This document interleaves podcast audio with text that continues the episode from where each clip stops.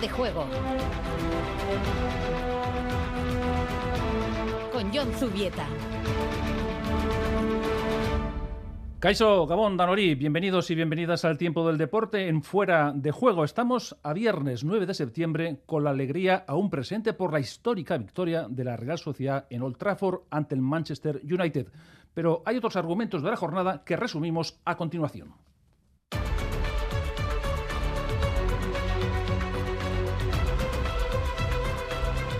Repasaremos la felicidad incontenible de la Real Sociedad y su hinchada tras el golpe encima de la mesa en Manchester. Pacheco nos dará sus impresiones de una cita para el recuerdo. En el fútbol femenino, lío habemos. Las árbitras y asistentes se niegan a actuar este fin de semana cuando se inicia o se debería iniciar el campeonato liguero, todo por la indefinición de sus condiciones laborales y económicas. Sergio Fernández, director deportivo del Alavés, ha repasado la confección de la plantilla y ha desvelado que recibieron ofertas por cinco jugadores. En cuanto a la Vuelta a España, la victoria ha correspondido a Pedersen. Es su tercer triunfo. Benepoel parece encaminado a ganar la ronda a la espera de la montañosa etapa de mañana. A un par de días de que se decidan los ganadores de la bandera de la Concha, escucharemos a Íñigo Sagarzazu, remero de Ondarribía, que no pierde la fe en el triunfo. Y en pelota les apunto que tendremos con nosotros a Arich Erquiaga, un acaparador de triunfos este verano.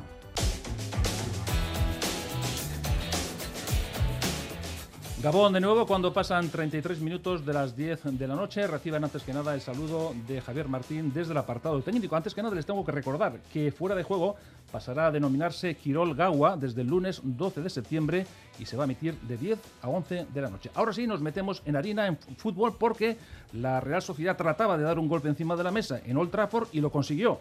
Perseguía hacerse un reluciente hueco en el escaparate europeo y lo logró. Su victoria ante el Manchester United certifica que la Real tiene una personalidad que le hace aspirante a grandes sinfonías en Europa y testigo de ello fue Chema Oliden, que lo narró en directo en esta sintonía.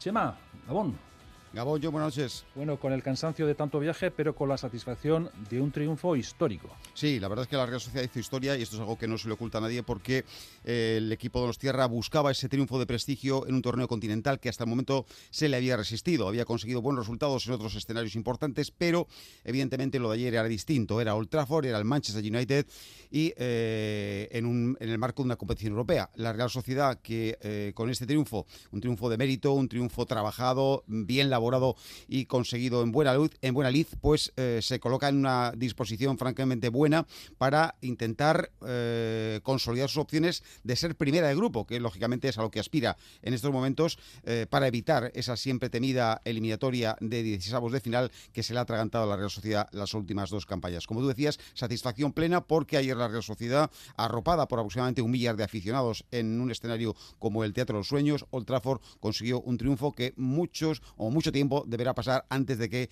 eh, alguien eh, de los que, tuvo la, oportunidad o el privilegio de ver el partido pueda olvidar.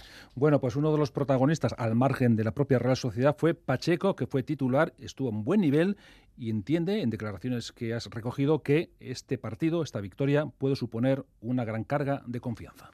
La verdad que al equipo ha dado mucha confianza. Yo creo que ganar en Old Trafford poca gente podrá decir y, y sí, sí que es verdad que nos tiene que servir ahora para para esos partidos importantes, para afrontarlos, pues, como que, podemos sacar buenísimos resultados. Sí, bueno, eh, todavía es el primer partido, quedan cinco, eh, bueno, eh, ya se verá, pero poco a poco, a ver, a ver qué tal. Y como es prácticamente un primerizo, lógicamente al principio del partido notó los nervios, pero luego comprobó que se estaba adaptando y pudo comprobar también que el apoyo de la Real es enorme. Eh, sí, yo creo que sí. Al principio sí que es verdad que estuve un poco fallón, eh, fallé unos cuantos pases fáciles, digamos, y bueno, luego fui entrando. Igual a raíz de eso también fui como espabilando. Sí, sí, la verdad que estaban muy cerca. Encima estaban en la grada esta lateral, pero, pero la afición de la Real es la leche es la leche y también el país es un poco especial. Se rumoreaba que se podía suspender el partido por la muerte de la reina, pero finalmente no así, no fue así. Así lo vio Pacheco cuando faltaban pocos minutos para comenzar el partido, porque no estaba muy claro que se iba a disputar. Bueno, eh, entrenamos para para cuando nos toque intentar dar el máximo y bueno, esta vez salió todo redondo, así que bueno, contento. Getafe, pues ya se verá, eso pregunta al mister, yo no decido. Si me toca jugar, pues a dar el máximo. Eh, ostras, duro, ¿eh? encima se murió la reina, no sé qué, pues al final, pero sí, la, la voy a recordar yo creo para siempre. ¿Cómo vivisteis lo de, lo de la reina? Bueno, pues al principio eso, pues nos dijeron como que igual no se jugaba, no sé qué, un poco, pues estábamos que no sabíamos, pero bueno, yo creo que salió todo redondo. Salió todo redondo con la portería cero y con una muy buena sensación de la Real.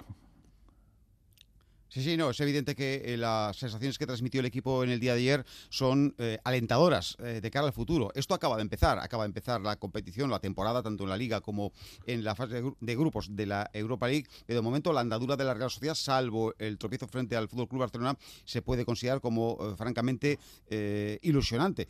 Queda mucho camino por recorrer. La- en, próximos, en los próximos ocho días esperan, sin ir más lejos ya, tres obstáculos mm, de nivel para la Real Sociedad. El domingo visita el campo del Getafe en el partido de Liga. El próximo jueves vuelve la competición europea, en este caso en el Real Arena, para recibir al Omonia de Nicosia. Y luego, de nuevo, partido de Liga, en este caso eh, frente al Español, también en el Real Arena. Así que hay trabajo por delante para los de Imanol, que además se verán la obligación seguramente de efectuar algunas rotaciones, intentando dosificar las cargas a sus eh, futbolistas. Y encima reencuentro ¿no? con gente conocida en el Getafe.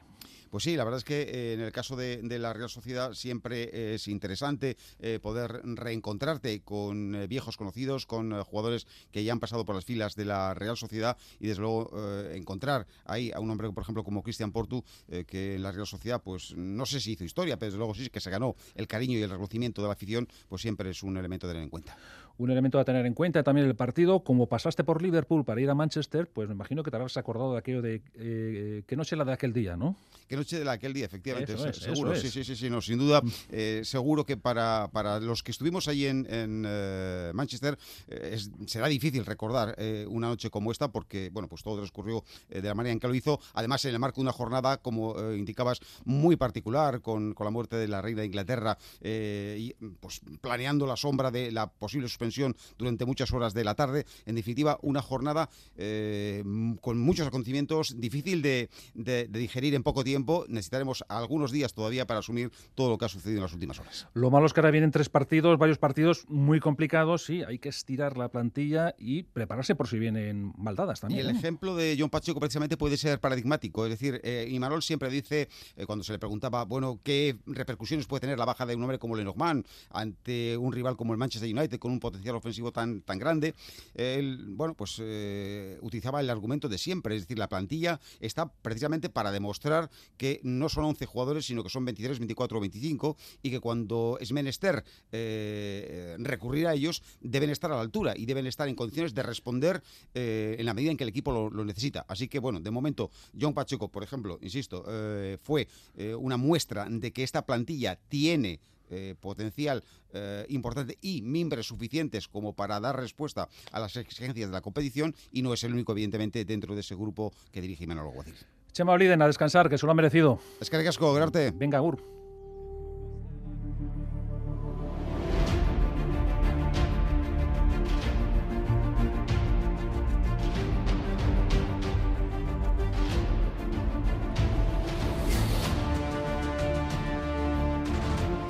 ...22 horas 40 minutos... ...nos toca hablar ahora de la Vuelta a España... ...del ter- tercer triunfo de Pedersen... ...de la combatividad de Okamica... ...del refuerzo del liderato de Benepuel...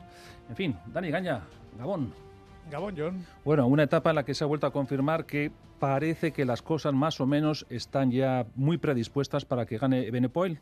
Bueno, ciertamente, hombre, hoy no era tampoco un día para que hubiera ningún cambio en ese, en ese sentido. La gran duda estaba en saber, primero, si Carlos Rodríguez tomaba la salida, que lo ha hecho el joven corredor del equipo Ineos y ha terminado sin ningún tipo de problemas, incluso metiéndose entre los 15 mejores eh, de la etapa, y a partir de ahí saber si va a llegar una escapada que se ha intentado y en la que ha estado Ander Okamica, o si al final, como así ha sido el pelotón y especialmente el Trek Segafredo de Pedersen, eh, trabajaba para echarla abajo, es lo que ha hecho y Pedersen con una autoridad, diría que insultante, con mucha, mucha facilidad ha conseguido su tercera victoria de etapa y además ha sentenciado el maillot verde en cuanto a los eh, puntos eh, para el podium de Madrid.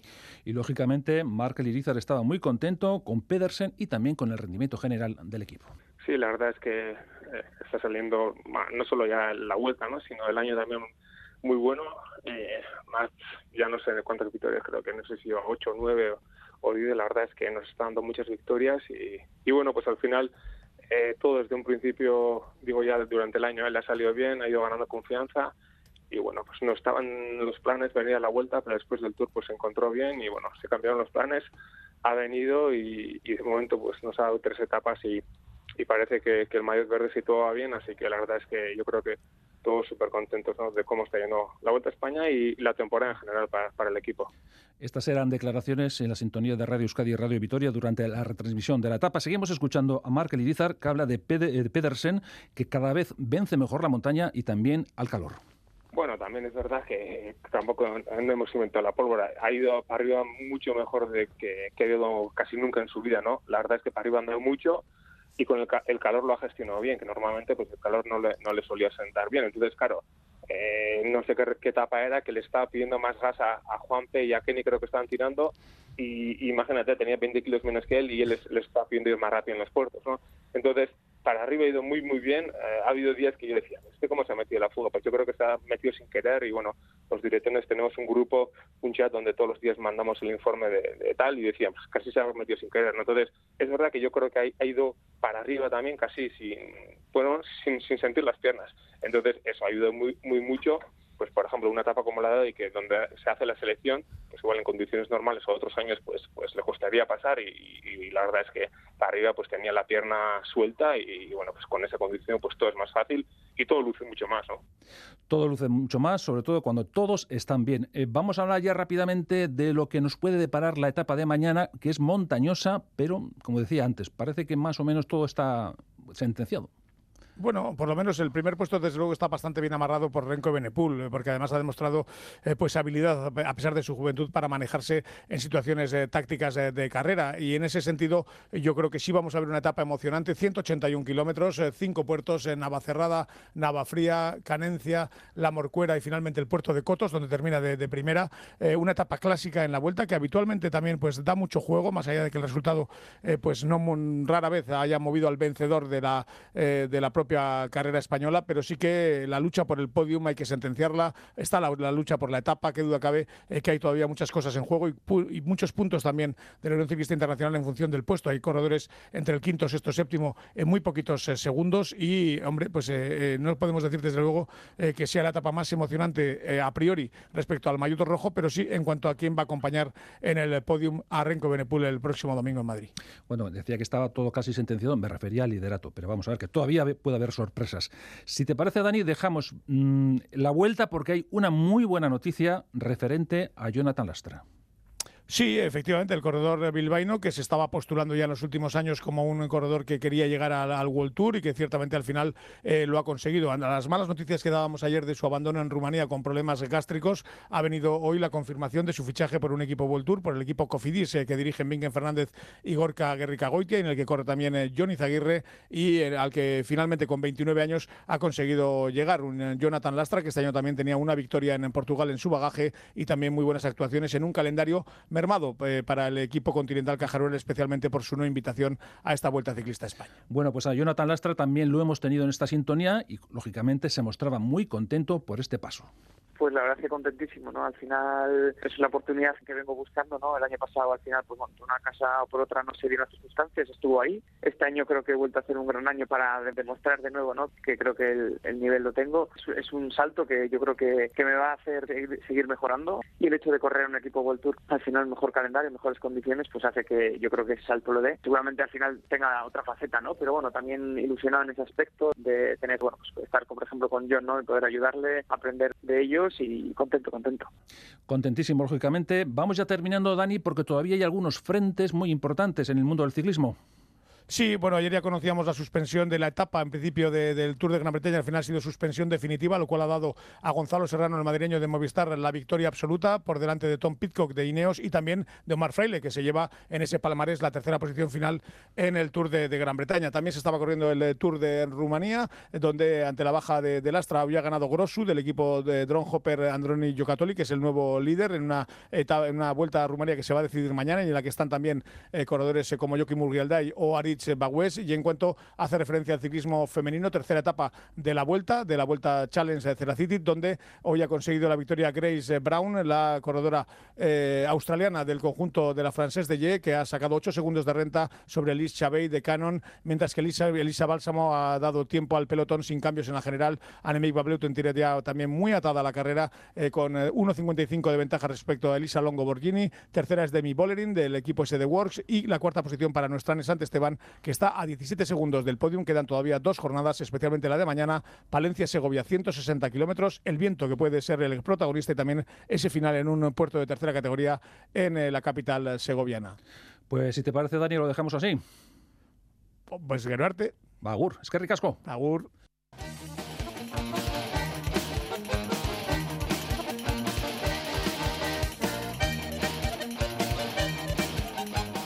Tiempo ahora para uno de los grandes protagonistas de los frontones de este verano. Con él la cesta adquiere una dimensión especial y los aficionados y aficionadas lo agradecen. Arich Arquega está en un momento dulce y lo va a compartir, va a compartir unos minutos con nosotros. Está ya al otro lado. Arich Arquega, Gabón. Apa, Gabón. Bueno, cualquiera le tose usted, ¿no? Bueno, hay que aprovechar el momento. Estamos eh, de recha y en el los partidos pues eh, tienen mucho que ver cómo vas a un partido, si vienes de ganar o de perder y con la dinámica de ganar pues es más fácil. Bueno, eh, cuatro triunfos a lo largo de este verano, casi nada. Sí, eh, empezamos el verano en Donosti pues un poquito con sabor agridulce, perdiendo la final y luego en Marquina ya pudimos saborear la victoria en casa y en Guernica, aunque no llegamos a la final, pues eh, terminamos contentos y luego en Iparralde pues eh, tuvimos suerte y ganamos todo. Bueno, sin duda uno de tus mejores veranos, ¿no? Sí, y todo el año va bien, empezando con el individual de enero y la verdad que no me quejo. Eh, lo importante ahora es el mundial, pero bueno, de momento vamos bien. Mm, y que respeten las lesiones. Eso es. Eh, el verano, pues con tantos partidos y tantas finales, ha sido un poquito agotador, pero ahora tenemos, eh, yo eh, personalmente tengo tres semanas de libre y ahora cargar pilas para el sprint final. ¿Ese descanso es, digamos, un poco activo o, o no haces nada? No, ahora una semana de vacaciones con la familia y luego activar un poquito el cuerpo para que no descansemos demasiado para que en los partidos siguientes también demos eh, la talla.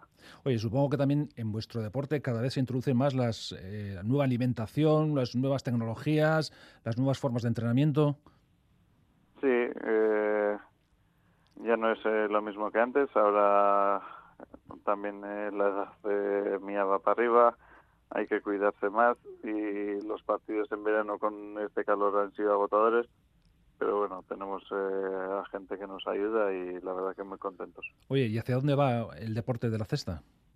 Pues eh, la verdad que desde el año pasado a este año ha tenido un cambio radical. Eh, con el campeonato de Winter Series eh, empezó todo a llenar frontones y no ha parado eh, hasta ahora. Y la verdad que ahora creo que van a presentar algo para el invierno y el año que viene y esperemos que sigamos eh, con esta dinámica, que la gente vaya al frontón y que disfrute de los partidos. Tiene que ser verdaderamente emocionante ver tanto público, tanta expectación, ¿no? Sí, y además eh, de un día para otro casi, ¿no? Eh, en verano Guernica funcionaba muy bien, Marquina también, pero con el campeonato de invierno ese nos ha pillado todos ahí un poquito dormidos. Eh, no sabíamos que la gente tenía tantas ganas de ver esta punta en directa y la verdad que nosotros muy contentos. Eso nos anima a dar un poquito extra en los partidos también y creo que tanto los pelotarios como el público de momento va contento a casa. Bueno, me comentabas que tienes tres semanas de descanso y después qué? Eh, en Ondarribi estamos eh, jugando el Grand Slam y ya estamos clasificados para las semifinales.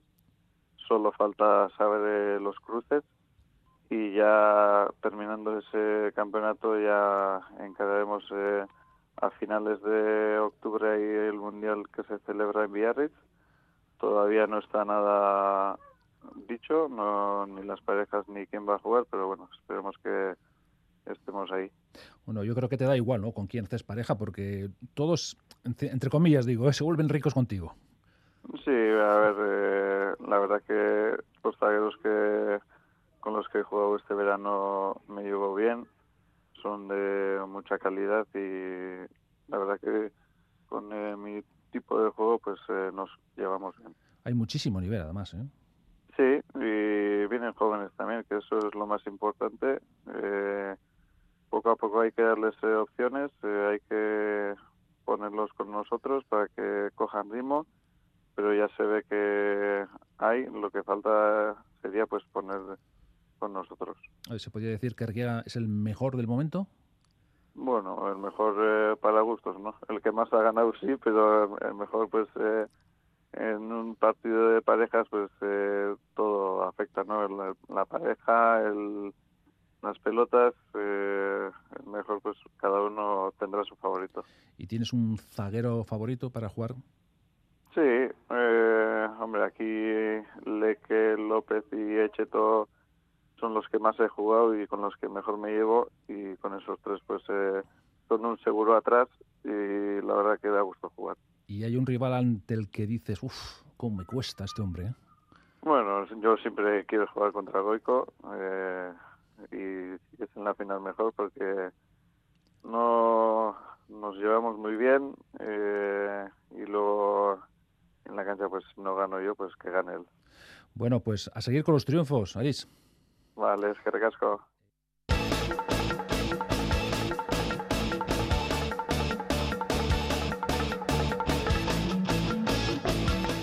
Tiempo ahora para el remo, porque a menos de dos días para que se celebre la bandera de la Concha, esta mañana hemos tenido en la primera edición de Quiroga al Día a Íñigo Sagarzazu, remero de Ondarribía, que está esperanzado en poder hacerse con la mítica prueba.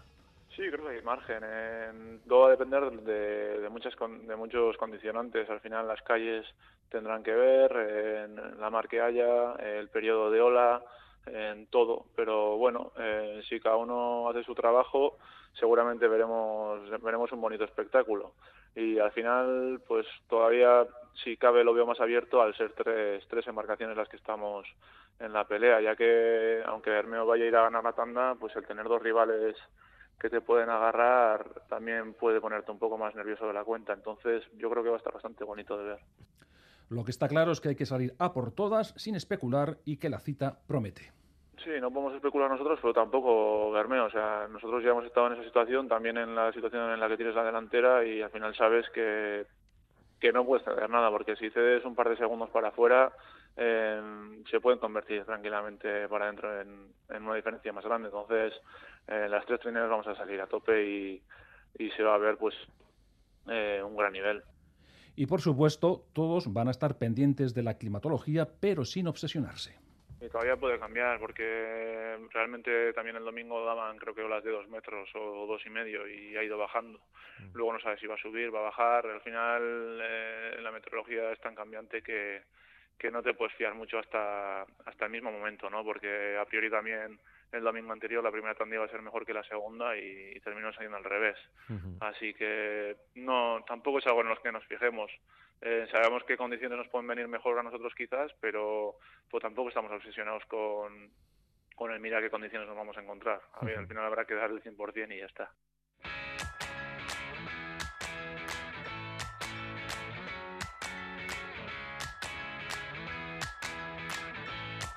22 horas 55 minutos hablamos de fútbol y de líos, porque las árbitras y asistentes han emitido un comunicado en el que muestran su negativa a dirigir los encuentros de la Liga Femenina que arranca o debería arrancar este fin de semana. Les recuerdo que en principio la Real Sociedad se mide al Atlético de Madrid mañana al mediodía Por la tarde el Athletic tiene cita con el Granadilla Tenerife en Tierras Canarias y el Alavés juega el domingo ante el Levante. Hay acusaciones de todo tipo, sobre todo a Luis Rubiales, y entre tanto los clubes anuncian que se presentarán a los partidos y también la posibilidad de que la patronal demande a las árbitras y asistentas. Lo último ha sido es que el CSD ha mostrado este viernes su respaldo al colectivo arbitral femenino y ustedes preguntarán, ¿se va a jugar, se va a jugar esta jornada? Pues de momento no lo sabemos. Lo que sí parece cierto es que las árbitras que mañana tenían que pitar no se han desplazado, por lo tanto tenemos lío a pesar de que está terciando en, este conflicto el CSD.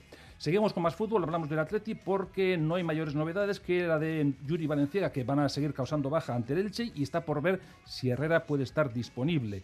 En cuanto a Osasuna, le recuerdo que David García y Lucas Torros se han reintegrado a la labor grupal, también Rubén Peña ha trabajado de forma individual y ha trabajado de forma específica Aymar Oroz. Y hablamos del Alavés, en este caso para escuchar las palabras de su director deportivo Sergio Fernández, que ha hablado de forma extensa sobre el club. Ha desvelado que ha habido hasta cinco ofertas importantes por futbolistas del Glorioso.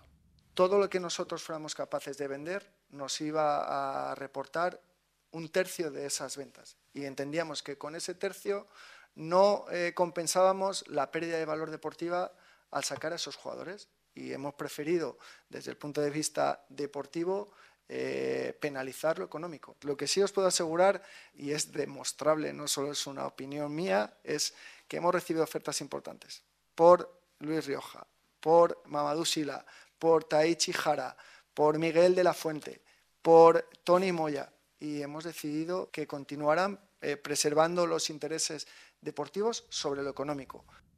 Pues ahí están las cosas. Seguimos escuchando a Sergio Fernández, que ha insistido en que se trataba de perjudicar lo menos posible al ámbito deportivo y ha explicado la importancia del límite salarial por cómo la Liga de Fútbol Profesional regula esos desequilibrios económicos entre el límite salarial y que tú, por venir de primera división, estés sobrepasado a nivel de límite salarial. Y para poder regularlo, solo hay una fórmula que es la que realmente permite aumentar claramente ese límite salarial, que son las ventas.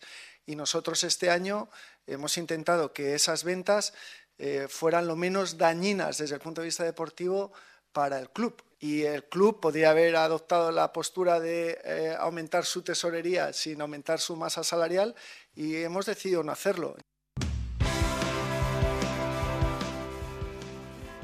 Estamos en la recta final. Antes les recuerdo algunos resultados que se acaban de producir. Por ejemplo, en la primera división, Girona 2, Real Valladolid 1 ha marcado a ultimísima hora el equipo local. En la segunda división, también partido finalizado, Las Palmas 1, Leganés 0. También les recuerdo que en balonmano, Vidasoa 35, Frigoríficos Madrazo 26. En cuanto al Eurobásquet, donde están López Arostegui y Brizuela, mañana España se enfrentará nada menos que a la selección de Lituania. Y también vamos con un apunte del Open USA. Se está disputando una de las semifinales Kachanov-Rudd. Los dos primeros sets para Rudd por 7-6-6-2. El tercero, que puede ser definitivo, de momento 2-1 para el ruso.